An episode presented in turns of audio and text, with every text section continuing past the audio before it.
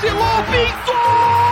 Olha só o Davidson, roubando a bola, o Davidson bateu pro gol! La frontal tocando para Ronaldinho, Ronaldinho que tira de diagonal, Ronaldinho que se va de dos, Ronaldinho continúa, Ronaldinho,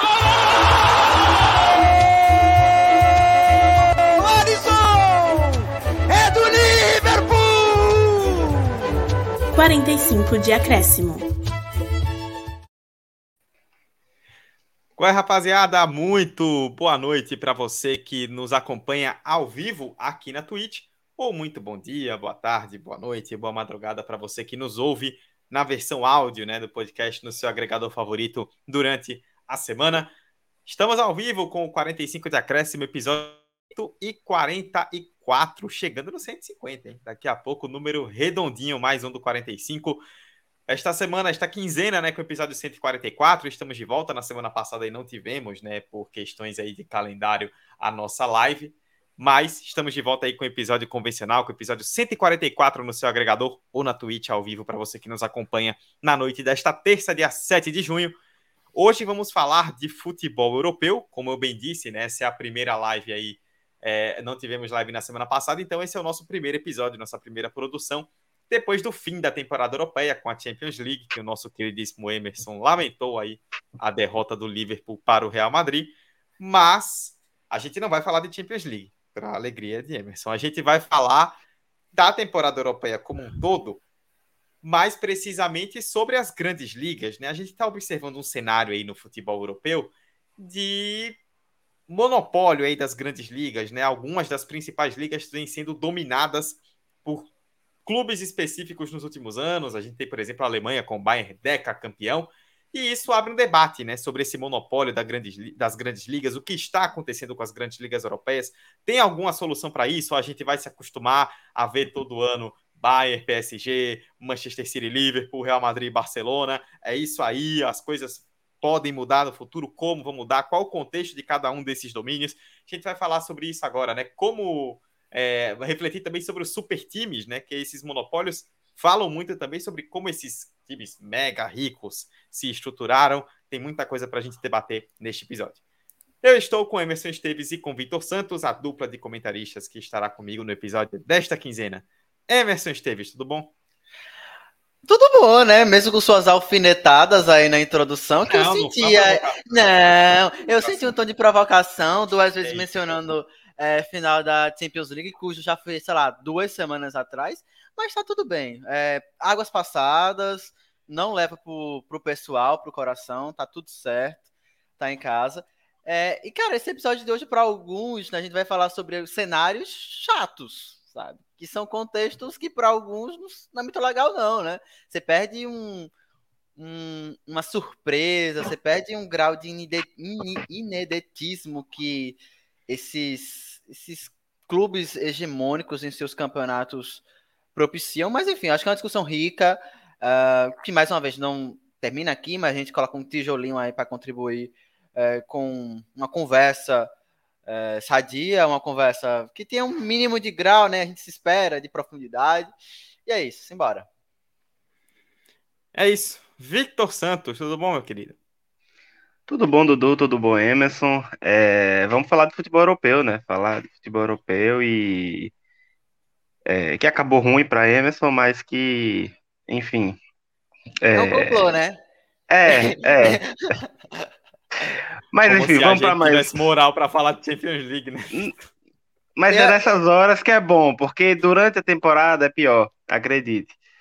Mas assim, é vamos falar dessa, dessas, desses monopóliozinhos que a gente sempre acaba se irritando às vezes, mas que cada um tem o seu caso, é bom olhar cada caso seu, cada liga sua, cada time fazendo a, os seus mal, mal, malabarismos é, de forma individual e diferenciada, né? Às vezes para o bem e acaba saindo mal, mas às vezes muito para o mal, no sentido do do futebol ético, digamos assim. Pois é. Vamos para o debate então. Lembrando que você nos segue no Twitter, que é a nossa rede social, arroba 45 de acréscimo. E você também faz o Pix para a gente, 45 de acréscimo, arroba gmail.com. Para você ouvir em podcast, né, em formato de áudio aí as nossas edições, você vai no seu agregador favorito, pesquisa por 45 de acréscimo, se inscreve, recebe as notificações de novos programas e, claro, no que for possível, seja no Spotify ou qualquer agregador que permita avaliação, você deixa lá suas cinco estrelas para avaliar positivamente o nosso trabalho. Dito isso, hoje eu vou inverter. Normalmente eu começo com Emerson, hoje começarei com Vitor. É, para a gente falar um pouco, Vitor, fazer um contexto dessa questão desse monopólio que a gente citou, né?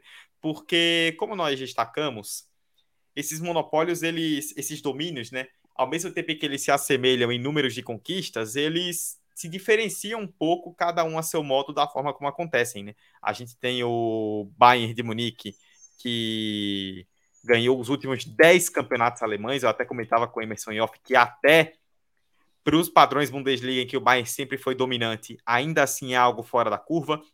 A gente tem o PSG, que ganhou oito dos últimos dez campeonatos franceses. A gente tem Manchester City é, e Liverpool dominando o cenário na Inglaterra, o City mais precisamente, com quatro dos últimos cinco títulos, e nos últimos anos sempre brigando com o Liverpool. A gente teve recentemente a Juventus também, com a grande sequência de títulos na Itália.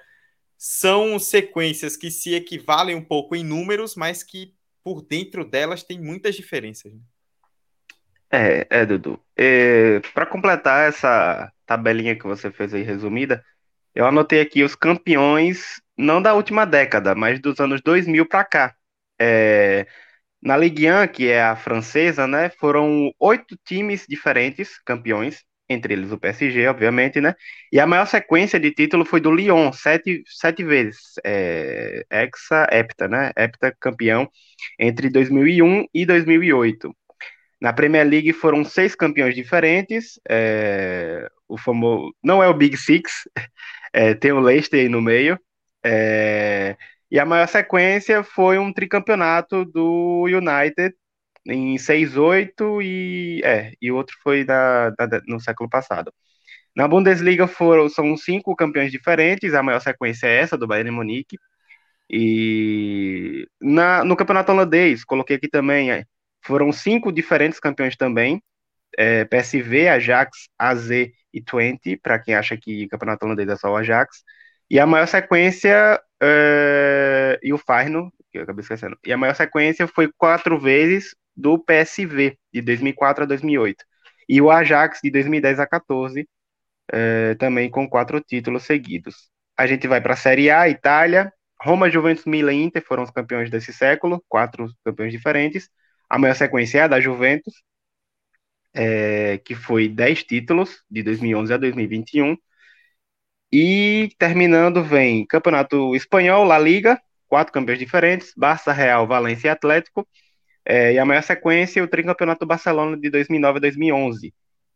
E chega no campeonato que eu me assustei quando fui pesquisar, que é o campeonato português. É, são quatro campeões é, diferentes, são três campeões diferentes nesse século, mas em toda a sua história são, não, perdão, são quatro campeões diferentes neste século. O Boa Vista foi campeão já nesse século, na virada do século, e em toda a sua história só cinco campeões em, sei lá, quase 100 temporadas. É, e os campeões desse século são Boa Vista, uma vez só, Sporting, Porto e Benfica, que ficam variando mais entre Porto e Benfica. E assim, é, é importante a gente perceber essas diferenças de cada campeonato. Acho que o maior campeonato é, que acaba sendo exemplo de uma hegemonia é talvez o campeonato que te, tenha a hegemonia mais organizada, e é a Bundesliga. Não é bom para o torcedor, particularmente eu acho muito chato. Já tentei assistir Bundesliga e fica difícil você de fato ter tesão para assistir aquele campeonato.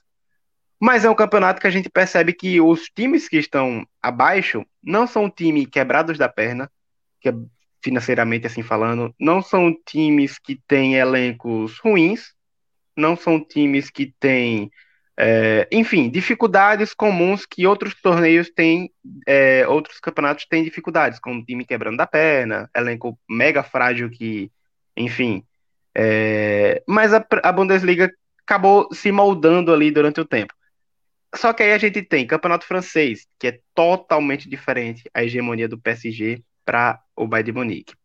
É uma hegemonia que teve uma injeção muito grande de dinheiro, é uma hegemonia que coloca o PSG num patamar muito superior financeiramente, mesmo que ele não seja futebolisticamente tão superior quanto os outros times. Aí eu pego história, tradição do time, etc, etc, etc. É... A gente tem também as ligas que ela tem sua hegemonia, mas é mais destrinchada em mais de um clube, né? É, tem a liga italiana, que eu não falei, vou falar depois é, separadamente, porque é um caso delicado também. É, tem a La Liga e a Premier League, né? La Liga tem os gigantes, Real Madrid e Barcelona, que acaba variando, tem o Atlético que foi campeão na temporada passada, o, agora o Real voltou a ganhar, e a Premier League que ultimamente vem variando City, Liverpool, City, Liverpool, Antes disso foi o Chelsea, o Leicester, mas enfim, fica nesse, nesse moinho aí. Mas continuam sendo torneios com suas especificidades, suas diferenças. Não é porque é, um time faz uma máquina que ele obrigatoriamente vai ser campeão do, e dominar aquele cenário. Na Liga Italiana, que eu não falei, que eu, que eu falei separadamente, é um caso muito delicado, e talvez eu fale um pouco mais dela agora por conta da minha paixão pela Liga Italiana, mas é bom diferenciar porque a Juventus teve 10 títulos, assim como o Bayern de Munique, né? Só que a Juventus foi parada é, com a Inter né, na temporada passada nessa temporada do Milan, o que é muito bom e o que mostra uma das razões daquela, daquele monopólio né, da Juventus, que foi a queda das, das outras principais forças do campeonato, Milan e Inter. O Milan entrou numa, numa crise absurda, precisou ser comprado por um grupo, depois já está sendo negociado com outro grupo. A Inter é a mesma coisa. E no campeonato italiano tem um fator muito é, delicado, que é a situação financeira dos clubes. Em toda a história, em toda a sua história, a Itália teve um, tem um futebol muito instável e muito pobre em relação às outras grandes ligas. É muito comum a gente ver, por exemplo, clubes tradicionais do futebol italiano entrando em crise e até em falência. O Napoli, o Parma, é, recentemente a Catania hum, é, declarou falência e tá, acabou o time, acabou. Napoli, Parma, Fiorentina e Torino é, entraram em falência, mas conseguiram reverter o cenário e voltar para a elite, né? Recentemente o mais recente, o mais recente agora foi o Parma, que voltou, caiu e, e tá nessa. É... E assim, tem muitos fatores aí que influenciam nesse, nessa situação da, da, do italiano, né? A gente pega o fator político-geográfico, por exemplo. Se a gente dividir a Itália em dois, norte e sul, é, é assustador esse número, mas vamos lá. O norte italiano tem 110 títulos. O sul italiano tem três títulos nacionais. É e uma assim, parada meio Brasil, né? Tipo, se a gente pensar também. Sul, eu lembrei muito do Brasil com. O resto do, do Isso. país. Né? O norte brasileiro. Cadê o é. norte brasileiro no Campeonato Brasileiro? Não tem.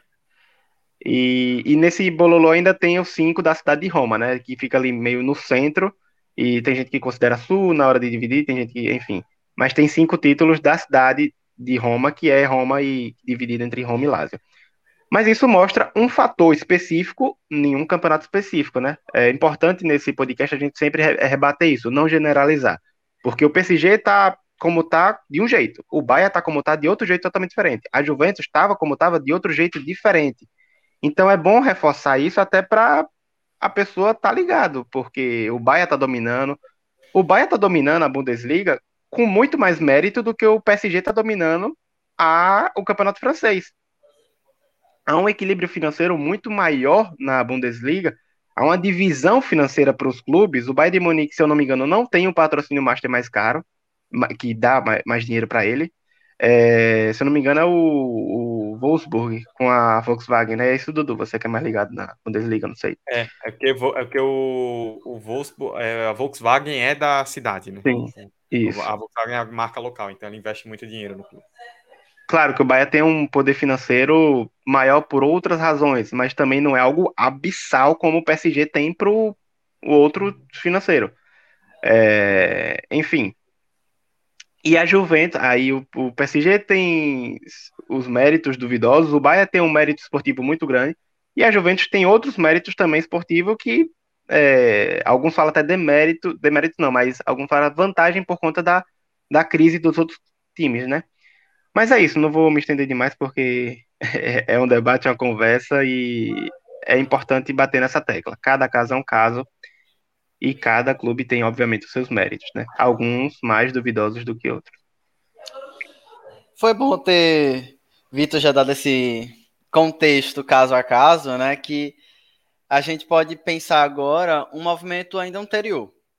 Porque a gente pode pensar essas singularidades, vamos dizer assim, de, da hegemonia do futebol alemão ser de uma forma, a hegemonia do futebol francês ser de outra forma, na Itália a, a banda toca de outra forma, porque antes né, não era bem assim que acontecia. Então, se a gente pensar aqui um marco histórico de, tá, mas de que forma a gente pode perceber essas hegemonias ainda mais presentes, com times ainda mais discrepantes entre, entre si, com um clube que é, visivelmente é, é, mais forte financeiramente, tem os melhores jogadores do mundo. Então, qual é o marco que isso acontece? Então, a gente pode pensar que nos anos 90, a gente vai ter esse momento, na verdade, em que vai existir uma lei, é, lá em 95, né, que é a lei é, Bosman. E o que basicamente essa lei dizia? Essa lei dizia que a partir daquele momento, os clubes europeus, né, que estavam ali sobre o regime da eh, União Europeia, né, que enfim, assinavam, na verdade, o acordo da União Europeia, perdão, eles poderiam comprar jogadores de outros clubes do futebol europeu sem que contabilizasse como se fosse um jogador estrangeiro. Então, um, um marco importante é isso. Até 95, por exemplo, um jogador que atuava no futebol, um jogador de naturalidade italiana, que fosse atuar no futebol inglês, é porque a Inglaterra agora tá diferente, né? Então, que fosse atuar na Alemanha, ele uhum. antes, né, ele era contabilizado como um jogador estrangeiro dentro daquele contexto. Então, lembra que existia um limite ali de jogadores estrangeiros, ainda existe, na verdade, esse limite e tudo mais. E com a virada dessa lei, né, ali em 95, os clubes eles passaram a contratar jogadores no mercado próprio ali, a Alemanha, a Itália, é, Grécia, não sei o quê, enfim, todos os clubes ali dentro do, do que obedecessem, claro, a esse sistema da União Europeia, é, e não mais contabilizaria como jogadores estrangeiros. Isso a gente pode pensar que propiciou, na verdade, super times, né? Sei lá, a gente, se a gente lembrar dos Galácticos ali da virada do século do Real Madrid, isso é um grande produto desse movimento. Hum. Imagina que existiam jogadores. Eles são ali... o primeiro grande marco nesse sentido, né? Exato. Eu acho que seria o, grande exemplo, na verdade, para a gente trazer assim de primeira, de um time que era composto por jogadores de diferentes nacionalidades, é, do futebol europeu, também de outros lugares do mundo, mas que por conta dessa lei, né, da lei Bosman, era possível. Então, isso a gente fez com que super times se criassem, investimentos é, fossem feitos. Aí a gente pode citar já outros exemplos, além dessa lei Bosman. Então, poderio financeiro e a concentração de capital, né? Então a gente percebeu que vários clubes ali, clubes que já tinham uma estrutura considerável, vamos dizer assim, pré essa lei, é, pós ela, né, as estruturas se mantiveram sólidas e esse investimento em mão de obra de qualidade, né, em jogadores de qualidade, não apenas de futebol europeu, mas como também é, é engraçado, alguns textos vão trazer, né? Alguns jogadores que são africanos e sul-americanos, mas como eles eram, né? Eles tinham, eles vinham de países que tinham sido colonizados por alguns países europeus, né? Então existia ali uma, uma aspas, facilidade maior nessa parte burocrática de tentar de alguma forma incorporar esses atletas é, dentro desses clubes, dentro desse, desse mercado. Então esse investimento foi fundamental para a gente pensar também esses super times e como eles se consolidaram. E aí, e engraçado, a gente pega nos 90 e compara com agora, boa parte desses times ainda são os mesmos. Então, Real Madrid, Barcelona, Bayern Munique, Liverpool, Manchester United, é, é, na Itália os grandes, Milan, Inter de Milão, Juventus. Então, eram clubes que já tinham já uma estabilidade histórica e tal, e se aproveitaram muito também dessa lei para incorporar uma mão de obra de qualidade e antes estrangeira, agora tida como da mesma nacionalidade. Se não, não, se não da mesma nacionalidade, perdão, que fosse aceito como tal. E aí um outro aspecto que aí que Vitor já trouxe o melhor exemplo para mim, né? Para pensar, pô, velho, por que existe isso acontece? Além dessa discrepância é, financeira, além de existir um investimento, uma concentração de capital, quais outros elementos a gente poderia citar? Vitor já trouxe um que, para mim, é, é, a, enfim, o cerne do que acontece no futebol italiano, que é essa má gestão, sabe? Acima de tudo, uma má gestão do produto. Então, tem os, tem os times em si que, historicamente e estruturalmente, sempre tiveram dificuldades em se manter estáveis. Eu acho que o Vitor foi muito feliz quando falou dessa instabilidade do futebol italiano. E também tem um outro fator, né? É um grande fair play financeiro, né? A gente é, é um, um aspecto, acho que a gente tem que trazer para essa conversa. A gente viu vários times, principalmente nos últimos anos, sei lá, 10, 5 anos, serem muito enquadrados no fair play, no fair play financeiro, que, enfim, seria uma política que tende, em tese, a fiscalizar essas contas e ver se as contas estão batendo e ver se os times estão tendo boas gestões. Então, futebol italiano sobra time aí que acabou dançando nisso, de, enfim, ter é, sido punido depois por conta disso. O Vitor citou a Catania, eu acho que um exemplo é um exemplo muito bom. E é, é uma junção para mim. Eu acho que o Dudu, eu acho que se eu fosse tentar pensar aqui, tá, mas por que isso acontece? Eu acho que seria a Lei Bosman lá atrás, com um grande marco assim para a gente pensar o início dessa mudança estrutural, pelo menos. E aí, quando a gente vai olhando liga a liga, a gente vai ver mais ou menos isso acontecer em relação a gestões financeiras, em, em relação à concentração desse capital em alguns clubes, em relação a, ao próprio fair play financeiro. Então, é, o contexto vai editar muito em vários momentos também.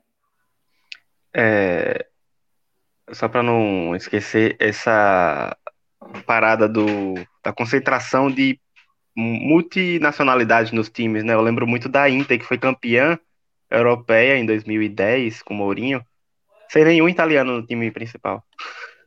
É lembrado. Sim, isso. isso. foi um impacto muito, muito grande na época, né? É, e para contextualizar essa parada do fair play financeiro, na Itália, velho, isso é muito contestado porque é, é um fair play financeiro um dos mais rígidos do mundo. E talvez, não vou dizer total porque eu não estudo a fundo isso, não estudei a fundo, mas talvez é um dos mais rígidos no sentido de rigidez mesmo. Porque a gente vê tanto a Inter, que foi campeã na temporada passada, encerrando a hegemonia da Juventus, precisando vender jogador para poder equilibrar suas finanças e de acordo com o fair play financeiro. E aí você, diferente de um Barcelona, do Real Madrid, do Liverpool, que é campeão e contrata uns jogadores para manter o elenco mais forte, a Inter fez o contrário. Precisou reduzir seu elenco para controlar o fair play financeiro.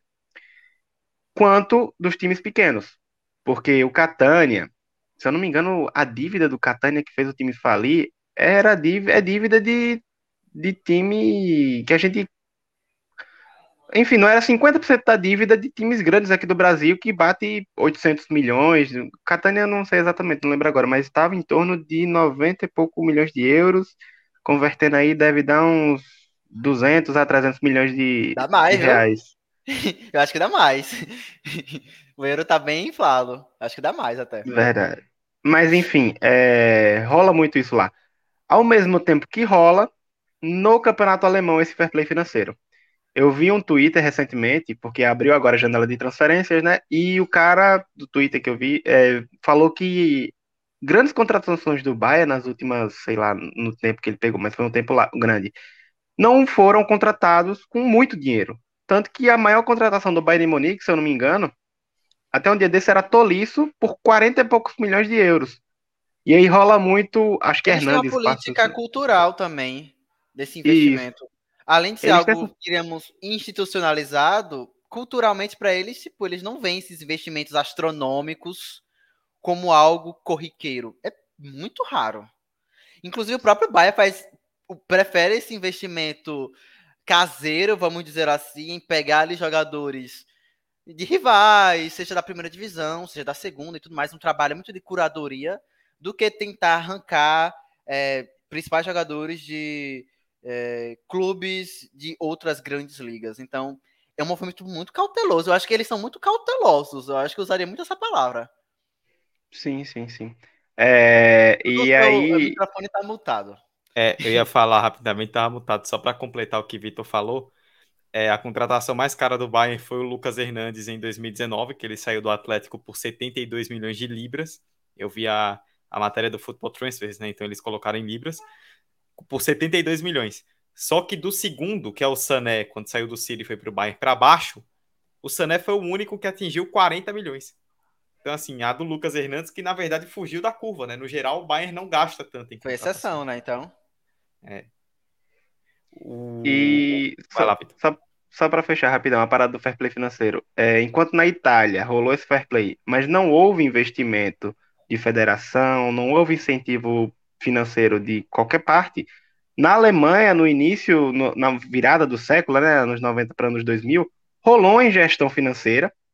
A Federação Alemã investiu em vários departamentos de treinamento de vários clubes. Rolou muito aquilo que a gente ouviu na Copa de 2014, que a Alemanha se preparou para evoluir seu futebol, não sei aquilo e não sei o quê. Mas enquanto melhorava o futebol da seleção, melhorava o futebol dos times. E foram investidos, eu peguei aqui, é... 75, a partir de 2010, a Bundesliga 1 e 2 gastaram 75 milhões de euros por ano nas academias de jovens. Enfim, houve muito dinheiro aí. E tanto que na primeira década dos anos 2000, de 2000 a 2010, a Bundesliga das grandes ligas era o campeonato mais equilibrado. Até essa hegemonia do Bayern de Munique era o campeonato mais equilibrado. Vitor, Só que aí tem a problemática. O Bayern conseguiu achar a chave do sucesso. Enquanto os outros falava- até hoje. eu e Dudu falava sobre isso em off. Quando a gente começou a acompanhar futebol europeu, lá, sei lá, 2004, 5, 6, 7, eu vi campeões diferentes ingleses. Eu vi o Hamburgo, eu vi o Werder Bremen, Hamburgo não, perdão, vi Stuttgart, eu vi o Werder Bremen. Aí depois, enfim, veio o Bayern, Bayern, Bayern, e um, um outro Borussia, Bayern, elevado a 10. Então, é, é isso que você falou. Acho que é ali no início dos anos 2000, a gente viu ainda algumas tentativas ali de outros times bem-sucedidas, é, por assim dizer, que foram times que furaram essa barreira, né? Por exemplo, em outras ligas isso é bem raro. Gente- Eu lembrar, eu, tava lembrando disso até antes da gravação. É, eu via muita gente se questionando na época que o Leicester foi campeão inglês. Oh, será que eles vão conseguir se manter? Gente, não vai. Não tem como. Uhum. Não vai. Não é tipo, ah, não sei o que, se, não sei. Não é nenhum se. Não tem como. E a gente para pra ver os pontos, né? O Leicester conseguiu o título com, sei lá, 80 pontos, 81. A gente tá vendo o City e Liverpool pegar 100 pontos. 98, 99. E Sabe? mesmo com esse desempenho atual do Leicester, a gente tá elogiando ele depois do que, daquele título, Sim, porque ele se manteve bem na Não, primeira, League. Não é sobre isso, a questão é título. Sim, sabe? sim, a sim. questão é almejar título, que aí pra mim gera uma outra história. Essa regularidade de tá ali no topo, sei lá, top 8, top 6. Isso aí, tipo, palmas. Em algumas temporadas eles conseguiram. É, mas repetir esse feito de títulos, esses fatores de concentração de capital na Inglaterra. E aí tem um outro detalhe que a gente já não pontuou nesse episódio, eu acho ainda, mas que o Dudu vai pontuar, vai comentar. Esse capital externo, né? Porque dinheiro do Catar, dinheiro dos Emirados Árabes, dinheiro não sei É. na onde, né? Uhum. É, a questão do Bayern, até o Henrique comentou aqui no chat, ó. O Bayern em 2007 e 2008 tomou espanco do Zenit. Nossa, eu lembro disso em Copa da UEFA. A reformulação dos últimos 15 anos, somada à consolidação da base, foi insana pelos bávaros. E aí cita Lange, Schweinsteiger, Kroos, Miller, entre outros. É, tem uma questão também é, em relação ao Bayern, que a gente cita, por exemplo, porque o domínio do Bayern é diferente se a gente for comparar com PSG e Manchester City, porque na Alemanha tem aquele famoso sistema que a gente já citou aqui do 50 mais 1, né? Então não pode, por exemplo, chegar como chegou um shake no PSG e meter grana loucamente no clube, porque a maioria do clube pertence a sócios, né, a torcedores. O que o Bayern capitaliza muito mais do que os outros é questão de patrocínio. O Bayern tem patrocínios muito fortes da Adidas, é, da Deutsche Telekom, que é uma empresa de telecomunicações muito forte, que a gente não conhece por Deutsche estatal, Telekom. A gente, ela? a gente conhece, eu acho que sim. A gente conhece por aquela marca da camisa que tem o T com os três pontinhos. Então, aquilo é o da Deutsche Telekom. É a Vivo deles, né?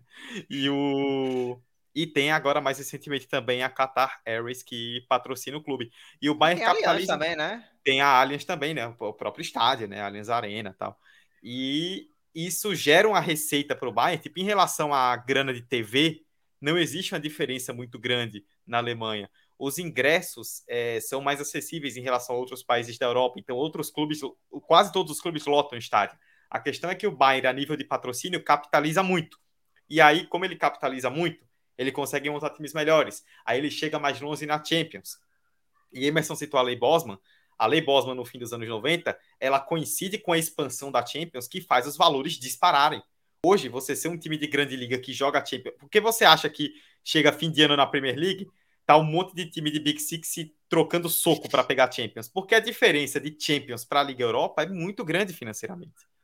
E tudo Vitor pode falar ter... do Manchester United muito bem. E você é. também pode falar do Arsenal. O próprio tipo, Arsenal também. Não né? apenas é, financeiramente, nem tecnicamente, mas prestígio também. Eu acho que é uma coisa Sim. que conta. E você falou da Champions League, eu acho que. É, eu não tinha parado para pensar nisso, mas esse caminhar das grandes hegemonias com esse caminhar da consolidação desse produto Champions League como o maior do mundo, eles caminham quase que paralelos. Era uma associação que eu ainda não tinha feito, mas que é muito feliz. Eu acho que é, o momento que a Champions descola ali de pensar esse, esse produto organizado, não apenas europeu, mas com, quase um produto global a, a nível de marca e, e, investimento e todo uma, um prestígio assim, em chegar a uma Champions League, coincide muito bem com esse momento que a gente vê alguns clubes desgar, desgarrando financeiramente, desgarrando. Dudu falou dos patrocínios, um outro fator que a gente pode pensar outros paralelos a esse. E aí tem uma questão, né?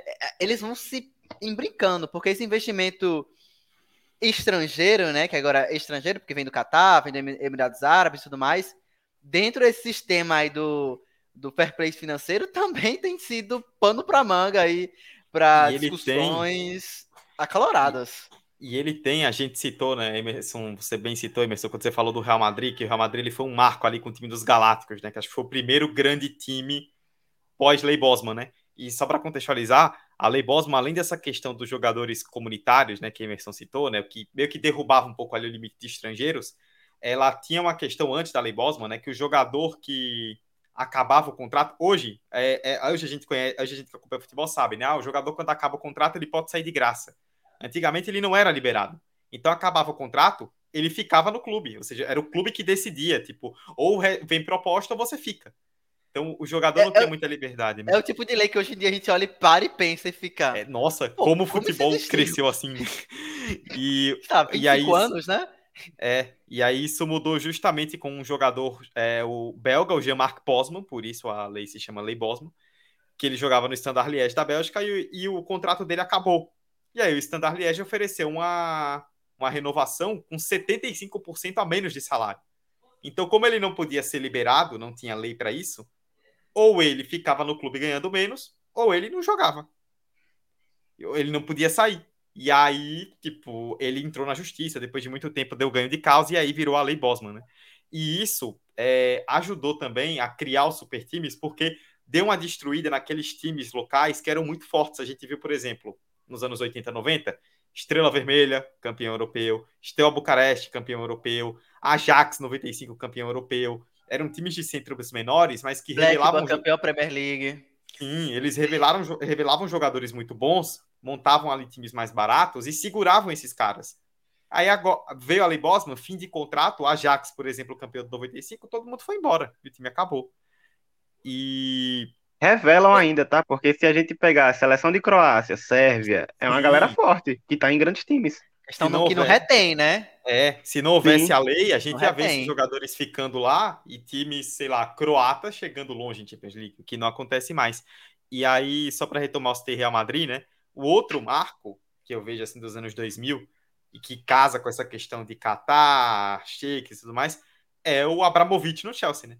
Que foi o primeiro magnata assim de um grande país que chegou injetando, injetando, injetando dinheiro e o Chelsea disparou de repente, né? Começou a ganhar tudo que é título. E a partir dele, acho que criou-se essa coisa do tipo que se fortaleceu muito na Inglaterra e hoje existe em vários países, que é do magnata, né? Tanto que a gente vê nos tempos atuais, hoje a gente começa a projetar para um futuro de, sei lá, daqui a 3, 5 anos, o Newcastle brigando por Premier League. Mas a gente só imagina isso porque o Newcastle basicamente se vendeu para uma ditadura. Porque se não fosse o caso, a gente jamais imaginaria um time como o Newcastle chegando longe. E que deu o que falar, né? Não foi algo tipo, ah, vai dar. Foi muito polêmica, né? Foi algo que deu, teve uma pressão ali, tanto da sociedade civil da Inglaterra, quanto da, da própria federação e tudo mais. E aí, tipo, é, pra você ver como é hipócritas, né? Porque em relação. Não tô dizendo que a origem desse dinheiro é correto, de quem não é não é essa questão. Mas lá atrás, em 2004, sei lá, 3, quando Abramovich chegou no Chelsea, essa vista grossa não foi feita, inclusive foi incentivada, não. Vai, faça isso aí, pode fazer, monte seu super time, monte o Chelsea aí campeão de tudo e tudo mais. E, cara, bota 15 anos e vocês viram como Abramovich saiu do Chelsea, né? Enfim, saindo pelas portas do fundo, saindo, tipo, apagar das luzes, time sendo vendido assim, tipo, duas semanas, três, quatro depois que ele saiu. Então, esse contexto de coisas que antes a gente percebia com uma facilidade, ou que não existia uma vista grossa, não existia uma política, na verdade. A gente poderia falar assim, não existia essa política do fair play ali no início dos anos 2000. É, a gente veio perceber, pelo menos, a efetividade de uma política que, ó, o que vocês estão fazendo não é certo, não. Volta sabe? Estão punidos por isso. Isso é bem recente, sabe? Contemporaneamente falando no futebol europeu e futebol mundial como um todo, sabe? Então, é, são elementos, são é, é, temperos muito específicos de cada lugar e cada região. Eu acho que Dudu foi muito feliz quando fala que no caso da Alemanha é muito específico. Dudu, Vitor já tinha pontuado que é muito diferente do da Itália, mas a Alemanha realmente, tipo, os times não são pobres, assim, tão bem longe de ser, na verdade. Porque, ah, tirando o Bayern de Munique, o resto deve ser tudo ruim, deve ser os times tudo caindo nas pernas, é, financeiramente falando. Não são, muito pelo contrário. E quando a gente pega esses times em Liga Europa, por exemplo, a gente sempre hum. vê esses times indo longe, uns times enjoados de serem batidos, uns times que têm uma estrutura. A gente viu agora, pô, o Frankfurt, o Frankfurt sabe? Frankfurt, sabe? Tipo, Frankfurt, que é um time que tá longe de ser pobre, tá? Frankfurt tá longe de ser um time capenga, assim, no futebol alemão e futebol europeu como tá longe de ser. Mas muito por conta desse contexto de como ocorre essa distribuição de dinheiro, é, como esse, essa concentração de capital tem outras razões, no caso do Bayern de Munique, então é sempre bom salientar esses cenários. É, a sorte desse, a sorte entre aspas, né? O que sustenta esse mercado de grandes trilionários comprando times de futebol é o resultado em campo, né? É, infelizmente acaba sustentando. Apesar que eles poderiam pegar o exemplo dos Glazers no United e falar: opa, tem, é ruim, vamos fazer uma lei para acabar com isso aqui. Mas é, é uma coisa curiosa que a gente acha que dá para dar certo, mas fica nesse pé atrás, porque na Alemanha também tem exemplos de times que têm uma concentração de capital, e tem um investimento, de certa forma, externo, mas com leis que regem lá, né? O próprio Wolfsburg, a Volkswagen, o, Pro, o Leipzig é da Red Bull. Então, e tem um investimento forte, diferenciado, que coloca ele no topo do, das tabelas, né? O Wolfsburg, assim que recebeu uma injeção de dinheiro, foi campeão alemão. É, enfim, mas que também não chega a esse, ser esse supra-sumo trilionário, que a gente vê um time contratando um jogador por 220 milhões de euros, como foi o PSG com o Neymar. E não só isso, né? Tipo, o Leipzig ele fez uma manobra ali, né, para burlar os 50 mais um, com a questão do sócio e tudo mais. Tanto que o RB oficial no nome não é Red Bull, né? É Rasenball Sports. É um, um, um mequetrefe lá que eles meteram e Sim. caíram. E, tipo, Compraram. o futebol alemão, é, ele é muito acostumado com essa coisa dos clubes tradicionais. O Leipzig é odiado Sim. pelas outras torcidas Sim. na Alemanha. Tipo, muitos torcedores falam, e isso, é, se você pesquisar matérias, não só daqui, mas da imprensa internacional, que preferem, tipo, um torcedor do Bayern, prefere ver um Dortmund, um Schalke campeão, a ver um Leipzig campeão, que tipo, é meu rival, mas é a tradição, não é o time da Red Bull. Tem, é, existe uma polêmica muito grande quanto a isso. Porque aí a gente chega em outra discussão, né? Uma discussão que a gente nem tocou. Eu acho que ela é paralela, ela é um, novo braço que a gente pode pensar, né? O quão esses super times e o quão, a, vamos dizer assim, a efervescência e a explosão, vamos dizer assim, desses times que tem esse investimento externo, né? externo todos têm, mas esse investimento que tem origem ali escusas do mundo árabe e tudo mais, o quão eles, eles desafiam, na verdade, essa tradição, né? A gente sabe que a gente tá, pra, tá longe de ser esses defensores da futebol, raiz, não sei o quê. A discussão não é sobre isso. E se for sobre isso, a gente seria contra. Mas é, a discussão, na verdade, é pensar um aspecto de. Com esses clubes, a gente pode pensar que, que grau eles carregam de pensar o futebol, né? Porque Vitor falou uma coisa e eu fiquei pensando, né? Ah, mas tá um retorno, esses times são vencedores e tal. Aí eu fico pensando, será que esses caras, esses donos, esses, esses caras que estão no topo da pirâmide, eles realmente se importam com Não. o placar do resultado? Eu, às vezes eu paro pra pensar nisso. Não, e eu chego nessa certamente não. resposta que não. Tem outros elementos ali financeiros e olha, do Didinho, da Verdinha, que eles querem saber disso. Sabe? Eles querem isso. Talvez o que United seja um grande exemplo, né? O Chelsea também eu vejo como. Sim, o United é um principal exemplo, porque. Inclusive, o United é exemplo também da razão que é, mostra o, o meio que a Bundesliga fala: olha, a gente tá fazendo aqui esse 50 mais 1 para não ser isso aqui. E aí eles pegam o exemplo do, La- do, Bayern, do, perdão, do Borussia e do Hertha, que teve uma dívida milionária nos anos, no início dos anos 2000, mas que é dívida, tipo, muito mínima. Só que hoje, se a gente parar para pegar Chelsea, Arsenal, United, Real Madrid e ver a dívida desses clubes, meu amigo, é, são dívidas absurdas, absurdas, absurdas. E aí entra num ciclo vicioso de que o bilionário tem que ser mais bilionário para ele pagar o luxo dele e, nesse, no meio desse luxo, acabar estendendo as suas dívidas e pagar até quando puder, porque é bilionário. Eu tava lembrando aqui, Lewandowski, pô, naquela- na entrevista aí, a declaração que ele fala, né? Não, pô, quero deixar a Alemanha e tal, tô cansado. novas emoções na vida. né? Quero ter emoção. O cara não tem emoção há muito tempo, convenhamos, né? Ele é artilheiro, sei lá, cinco temporadas seguidas, campeonato alemão, campeão, sei lá, dez vezes enfim. Que emoção ele tem? Não tem. E aí, quando a gente para pra ver qual é o time que tem sido mais ventilado na mídia, né, e tudo mais, Barcelona. Que situação financeira o Barcelona se encontra hoje? Inclusive, Diga. eu quero saber de onde é que o Barcelona vai tirar essa grana aí, viu? Porque até um dia desse estava desesperado para vender o Coutinho por 20 milhões. Eu não vi o Lewandowski, como é que faz? Pichincha? Eu, eu também quero saber. Eu fiquei curioso. Eu fiquei, tipo, tá, mas o Barcelona não tá vendendo, tipo, na feira aqui, banana 2,50, sabe? Porque não tem caixa. Então, são questões Brother, que... o Flamengo trouxe Ronaldinho Gaúcho em 2011, irmão. O resultado a gente viu, né? Você quer Acho que, o, realmente lembrar dessa... acho que o Barcelona poderia olhar esse exemplo aí. O Barcelona tá seguindo a lógica do Brasil, né? A contrata e o resto a gente vê depois. O, o- a Mas- natureza paga, cara. Da gloriosa presidente? É, Patrícia Morim. Patrícia Morim, Grande. grande. Grandiosa. Mas É, o essa, ó, o Henrique comentou aqui, ó. Tem uma história legal que não sei se é verídica, mas a família do Rabiot meio que fez uma doação para a família do Bosman quando ele foi para a Juventus como gratidão, porque aparentemente o Bosman não está bem financeiramente. Olha, Henrique, é, é real sim, tipo, é, foi noticiado isso na Eu imprensa li algo europeia sobre que isso também. teve essa doação, porque realmente, tipo, o Bosman teve problema com alcoolismo, aí foi preso, tipo, não conseguiu seguir a carreira. Aí a, teve essa parada. E ele mesmo comentou aqui também, ó, que o Barcelona vai tirar do Frank de Jong, que eu queria muito que fosse pro Bayern. né? Esse é um aí que, se vazar do Barcelona, vai ter muito time interessado. Mas, falando em time interessado, falando em times, né? Aí, Emerson, a gente volta em uma questão que nós discutimos até para elaborar a pauta, né? Que aí a gente já pode até encaminhar ela para poder encerrar. Que esses super times, eles não só mexem na questão financeira, mas também na questão técnica.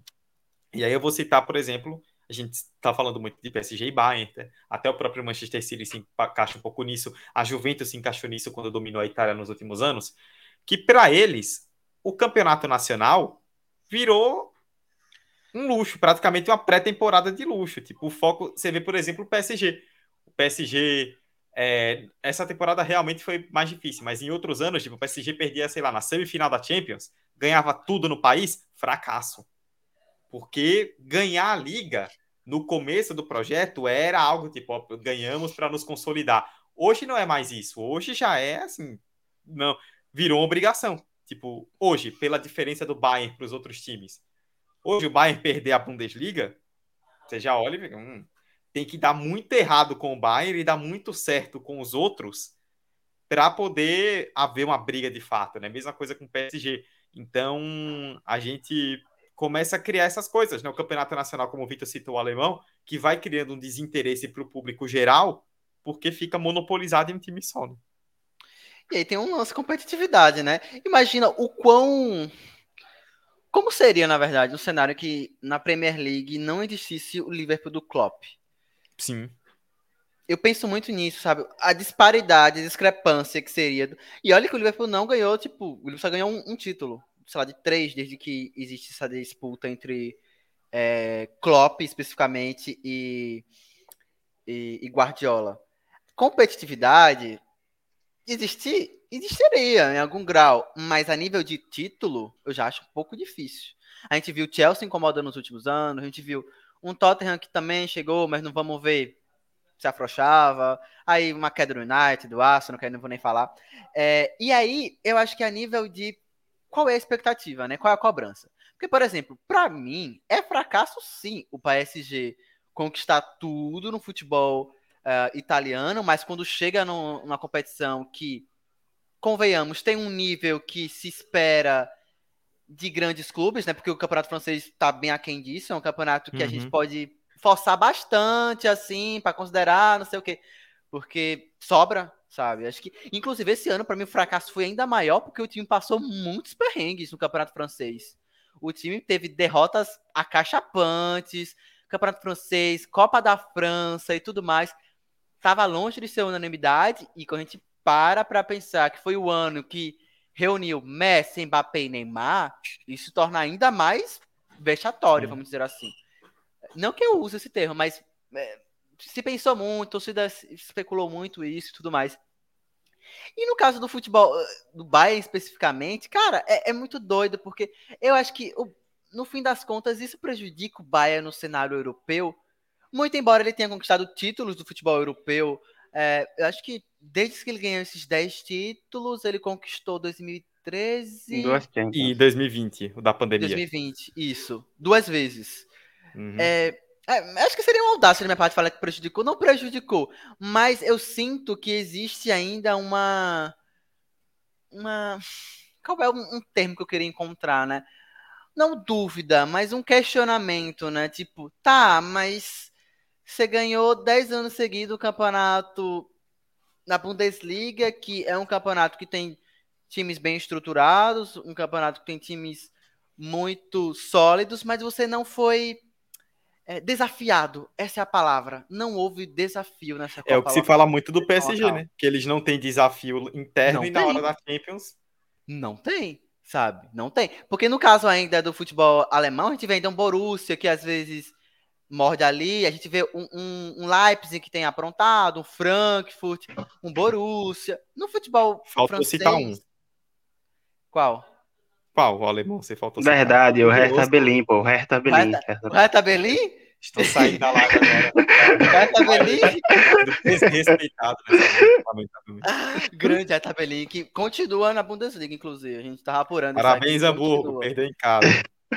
Parabéns, Hamburgo. Né? Enfim, essa é outra discussão não é testado, sabe? O, PSG na França não é, sabe? Então, essa discrepância acaba prejudicando ele mesmo nesse cenário local, sabe? Tipo, de você ter os melhores jogadores, ter esse super time, essa concentração de é, mão de obra, de capital e tudo mais, mas que no cenário local isso não é potencializado.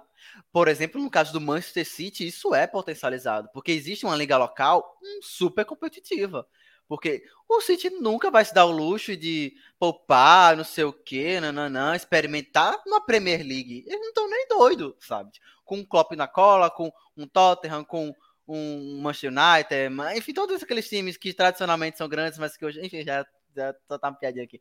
Mas eles não são nem doidos de fazerem isso, sabe? Existe uma competitividade, existe uma cobrança muito grande. O que, que eu acho que existe a cobrança pro PSG? Existe, mas sabe que vai ganhar.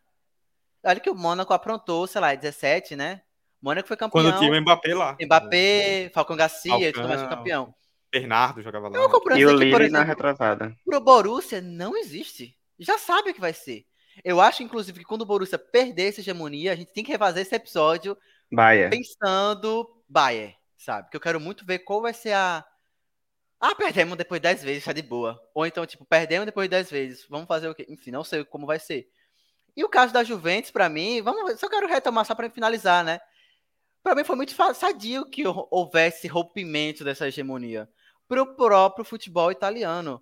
Perceba como a Inter de Milão sendo campeã italiana, chegando na Champions League, deu um trabalho desgraçado para o Liverpool e foi a única derrota para o Liverpool é, em muito tempo em casa, sabe? O próprio Milan, ok, Milan fez feio na, na Champions League, caiu no grupo difícil e tudo mais, mas seu campeão italiano, pensando uma longevidade, pensando uma continuidade, na verdade, desse time, é muito benéfico que exista uma geração de muita promessa que inclusive existe ali naquele time, ser campeão italiano, sabe? Então, eu acho que existe uma, uma esperança nesse rompimento dessas hegemonias de pensar esse campeonato em que exista esse retorno, na verdade, novos times e uma competitividade maior e que pense também em outros aspectos, né? Jogadores campeões, sabe? Esses guris, tipo, sendo já campeão italiano.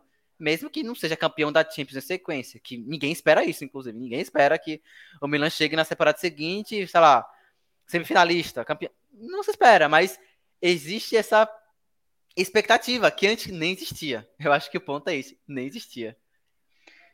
Eu acho que é, o Bahia ele acaba sendo o melhor da hegemonia muito pelo próprio campeonato mesmo. E aí eu reforço o que Emerson falou, Dudu também, que lá os times de segundo escalão são times muito bons, são times com elencos interessantes, são times com estruturas boas. Se você olhar para todos os estádios do, da primeira divisão da Bundesliga, é arena de primeiro mundo para time brasileiro. Enquanto se você olhar na Itália e na França, os times que lutam lá embaixo são estádios absurdos, de times tradicionais. O Gênova, o estádio do Gênova, o Gênova é um time mega tradicional na Itália. O estádio do Gênova é vergonhoso. Todo ano sai matéria de que o estádio ou vai cair, ou não sei o quê. Tipo, pô. Última reforma, 1889. Sim. Coisa assim. Então, tipo, o Bahia, ele tá no campeonato, que ele é hegemônico, mas ele se preparou para isso em meio a outros grandes concorrentes. E não, e obviamente foi um processo muito estudado, muito cuidadoso e que não precisou dessa ingestão, injeção de dinheiro bilionária. Óbvio que o Bahia tem os maiores patrocínios, certo? Mas é, é, isso ajudou, mas não foi o fundamental.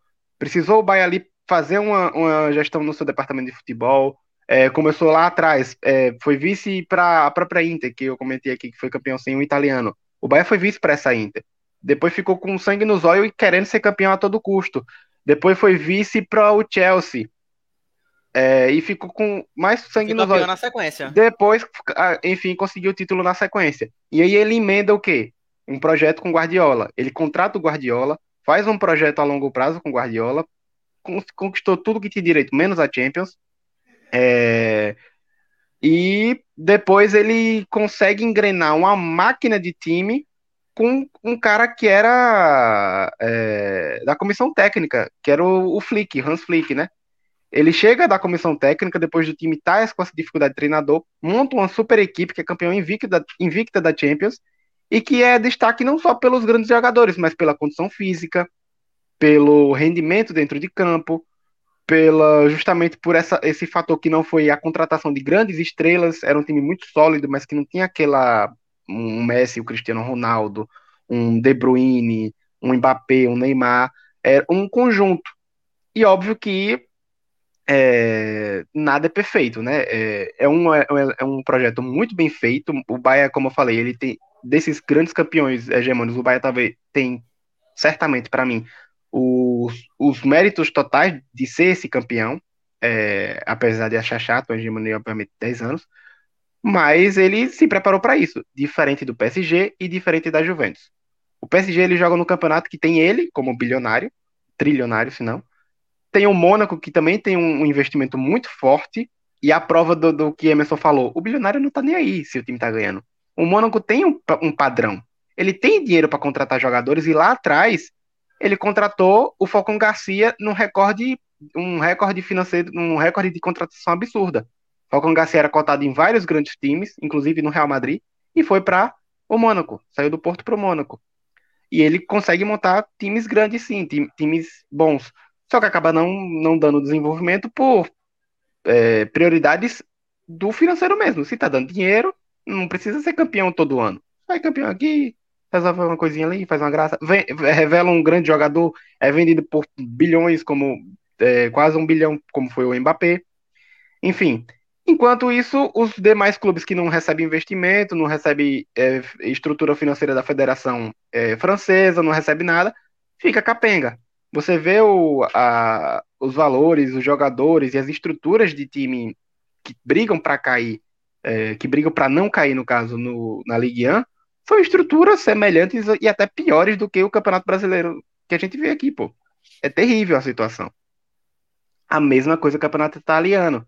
E o campeonato italiano é mais assustador, hum, talvez seja mais assustador por conta de que ele afetou grandes clubes. A gente viu Milan, a gente viu Inter, a gente viu, enfim, Gênova, Roma, times tradicionais que não se estabelecem no topo, porque não recebe esse investimento financeiro, porque tem dificuldade de gestão, tem, enfim, N fatores. E aí aproveita quem melhor tá ali naquele momento, né? Quem tem dinheiro no bolso para contratar e jogar. A Juventus teve a uma gestão melhor nesse período, teve mais jogadores de destaque, chegou em duas finais de Champions, foi dez vezes campeão europeu.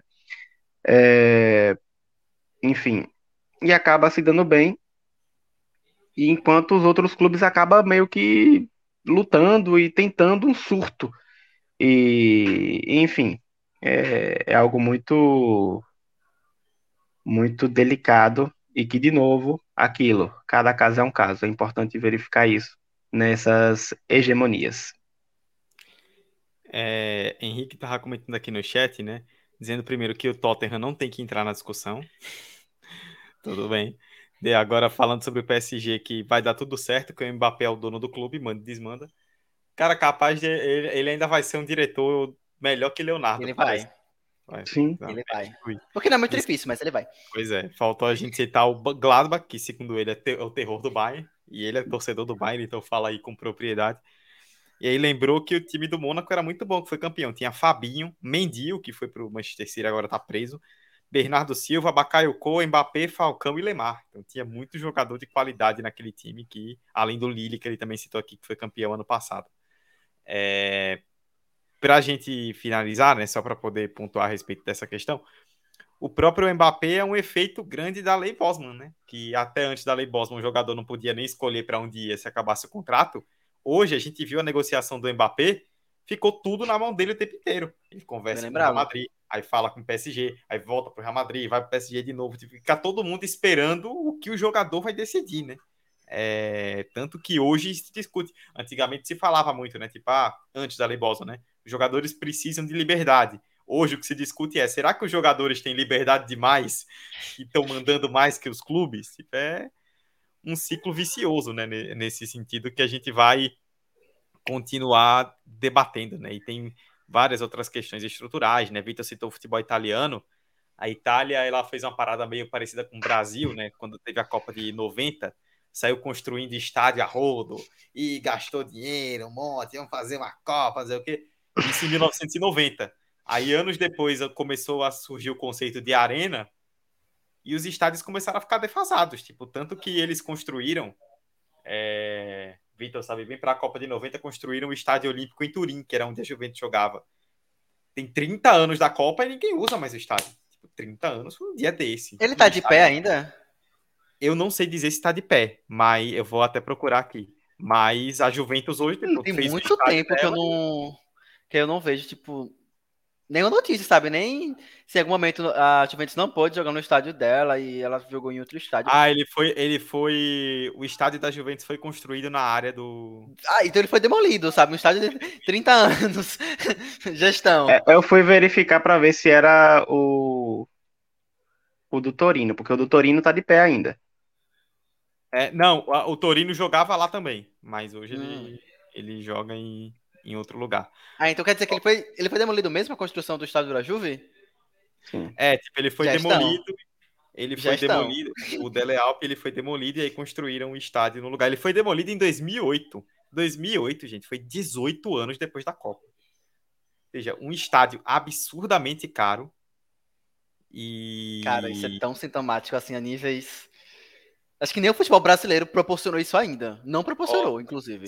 Segundo a matéria do Cautiopédia, o, o, o, valor gasto, né, somando ali Federação Italiana, o Comitê Olímpico Italiano, porque tinha, é, vocês lembram dos Jogos de Dele tinha uma pista de atletismo enorme em volta do estádio, os torcedores ficaram putos com aquela pista, porque era muito longe do campo, né?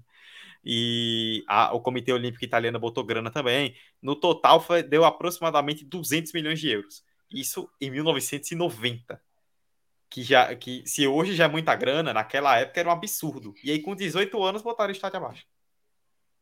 Não vou dar um pio, porque se isso, se isso fosse no futebol brasileiro, ninguém vai falar, ah, mas mas na Aí que no futebol italiano, tipo, tá longe de ser muito distante do futebol brasileiro, estruturalmente é. falando. Como o Vitor falou.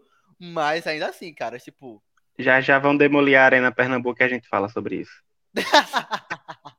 Não, cara, não, a, a, o retrô tá vindo aí, pô, pra dominar o futebol pernambucano. Sim, é de, da cidade. Qual a cidade que fica a Arena Pernambuco? Em São é, Lourenço da São Mata. da né? Mata? São, é, São Lourenço da Mata, né? Eles ficam lá? Não, o retrô ele foi fundado em Camaragibe, que é ali também na. Ah, bota fé. Não é em Recife. É. Ah, pronto, de boa. Vem aí, retrô na Série A. Gravamos aqui no 45. É, fica na região metropolitana, que compreende também a São Lourenço da Mata, que é. Então tá Show. tudo ali em casa, né? Tudo na, na, mesma zona. Uma hora de episódio, a gente falou bastante aí dessa questão dos domínios dos clubes, né? É algo que a gente fica para observar, né? Porque isso se reflete na Champions League, se reflete nas competições europeias, e na minha opinião, acho que isso ajuda a explicar muito também porque a Europa criou uma Conference League para poder ajudar a dispor esses times também em jogar competição europeia, né? Porque a, a gente acho que até podia falar em outro momento, viu, Dudu? Só sobre a Conference League, porque eu acho que tem muito pano para manga também. Muito Sim. debate, muita conversa. Surgiu logo depois da parada da Superliga, então uhum. não se sabe se foi uma resposta, não se sabe se, sabe? Tem e muita aí, coisa aí. E vem aí daqui a pouco a nova Champions, né? Então, hum. vai ser o que trocou essa nova Champions. Eu tô tentando entender até agora como é que vai funcionar esse negócio. Acaba o episódio. Fazer um episódio só para explicar. Ó, entenda como funciona a Champions, né? Pontos corridos vai ser uma loucura. Enfim, isso é papo para outro episódio, porque este chegou ao fim depois de uma hora e dois minutos. E eu agradeço a todos vocês aí que nos acompanharam até o final, seja ao vivo, seja ouvindo aí no seu agregador de podcast. Mais uma vez, lembrando sempre, 45 de acréscimo é a nossa arroba no Twitter para você nos seguir. O Pix para você nos ajudar, 45 de acréscimo, gmail.com. E no seu agregador favorito você segue por 45 de acréscimo e recebe as notificações dos episódios. Você também nos segue aqui na Twitch, 45 de acréscimo, e aí recebe as notificações de live, né? Quando a gente entrar ao vivo, vai receber lá a notificação e vai poder nos assistir. Fim do episódio 144. Emerson Esteves. Excelente discussão, muito profunda e ainda poder, cabia muito mais. A gente poderia ficar muito mais tempo aqui. Muito mais, pô. Acho que é aquele tipo de discussão que a gente só joga ali a, a, o isqueiro na. Não, joga a. Agora esqueci o ditado. Joga a linha na fogueira. É isso aí. Porque a gente não encerra nada, a gente só abre, na verdade, novos, novas abordagens. Queria agradecer demais ao Henrique que contribuiu com a gente aqui na Twitch e tudo mais. Comentários muito massas. Valeu, cara. E eu vou contar também com o comentário de vocês no Twitter, no Instagram, pessoalmente, para falar sobre esse episódio, para falar sobre outras coisas. Então, fiquem à vontade para estabelecer esse canal aí de comunicação com 45 de acréscimo, comigo, com o Dudu, com o Vitor, com o Hector. E é isso, no mais, até daqui a 15 dias com o episódio 145. E semana que vem a gente volta com alguma live, espero eu, com algum tema e tudo mais que a gente der na telha de fazer. E é isso, no mais, um cheiro, abraço Vitor, abraço Dudu. E é isso. Tamo junto. Isso aí. Vitor, é... se a gente jogar hoje, nesse momento, terça, dia 7 de junho, um real que algum time, além de Porto, Benfica e Sporting, vai ser campeão português, e isso acontecer, o 45 vai montar um estúdio.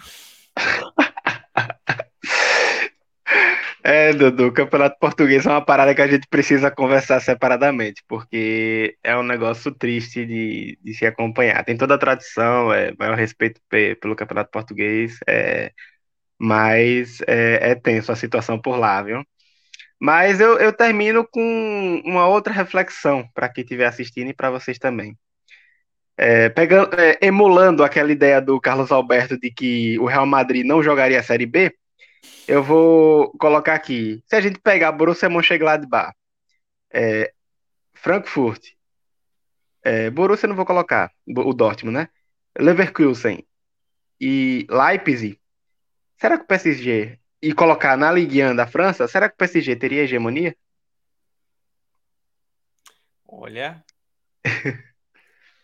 de, definitivamente Gostei. não ganharia com tanta antecedência, né? Gostei da indagação, porque tô pensando. É, rapaz. Próximo episódio eu respondo. Vamos fazer uma, vamos fazer uma live aqui, vamos projetar PSG na Bundesliga. e aí a gente vê com quantos pontos o PSG terminaria. É isso, muito obrigado a todos vocês que nos acompanharam até o final, dados os recados, feitas as despedidas. Siga nos acompanhando nas redes sociais, aqui na Twitch, no seu agregador. 45 de acréscimo volta com a live na semana que vem e com o episódio daqui a 15 dias. Tchau, tchau.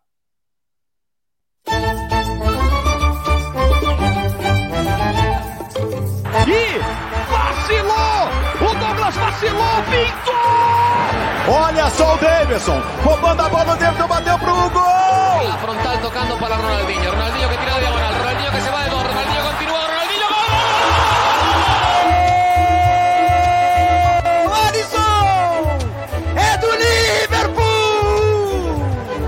45 de acréscimo.